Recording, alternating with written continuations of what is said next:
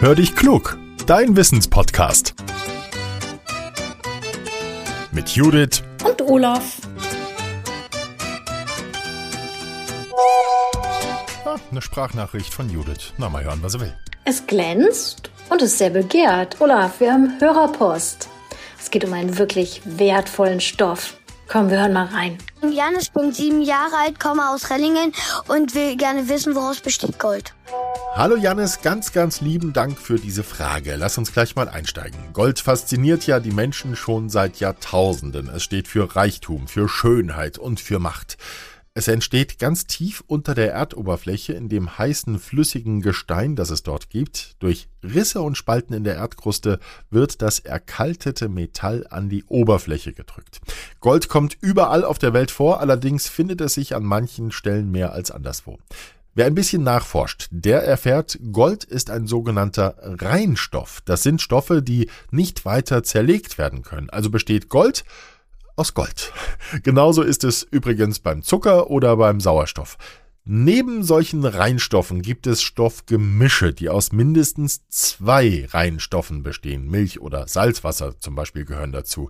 Die können wir mit verschiedenen Verfahren zerlegen. Gold hat ganz besondere Eigenschaften es rostet nicht. Außerdem ist es sehr dehnbar und weich. Ja, ganz richtig. Ein Gramm Gold kann man bis zu, Achtung, drei Kilometer in die Länge ziehen oder zu Blattgold auswalzen. Blattgold, das ist eine ganz dünne Folie, mit der Künstler Statuen, Bilderrahmen oder ganze Kirchendächer vergolden können. Weil Gold für die meisten Zwecke zu weich und auch zu teuer ist, wird es in der Regel mit anderen Elementen gemischt, damit es mehr aushält und nicht so viel kostet. Wird zum Beispiel Schmuck hergestellt, dann werden dem Gold auch andere Metalle zugemischt, wie zum Beispiel Kupfer, Palladium und Silber. Dadurch wird das Gold härter. Experten nennen das Legieren. Soll zum Beispiel ein Schmuckstück aus Weißgold entstehen, dann wird Palladium dazu gegeben. Wird Kupfer beigemischt, dann kann Rotgold entstehen. Gold hat in der gängigsten Übersicht aller Elemente, dem sogenannten Periodensystem, die Nummer 79. Das Periodensystem, das ist wie eine Tabelle, die ist an den Seiten höher als in der Mitte. Schüler kennen die Auflistung aus dem Chemieunterricht. Das lernst du auch noch kennen. Darin steht in dem Feld mit der Nummer 79 manchmal auch der Name Aurum oder dessen Abkürzung AU. Aurum, das ist das lateinische Wort für Gold.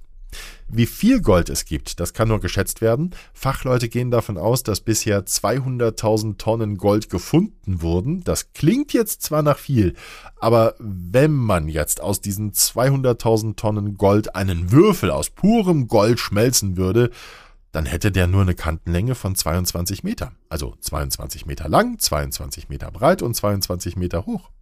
Ja, das ist auch ein ordentlicher Klotz, aber so richtig groß ist das jetzt auch nicht, oder? Jannis, jetzt sind wir alle wieder ein bisschen klüger. Dafür nochmal herzlichen Dank an dich. Wenn ihr, liebe Hörerinnen und Hörer, auch eine solch goldene Frage für uns habt, dann immer her damit. Wir freuen uns über Post. Nehmt eure Frage gerne mit eurem Smartphone auf und schickt sie dann an hallo at podcast-factory.de und teilt unseren Podcast bitte auch, wenn er euch gefällt, denn wir freuen uns, wenn viele Menschen einschalten. Jetzt sage ich Tschüss und bis zum nächsten Mittwoch. Euer Olaf.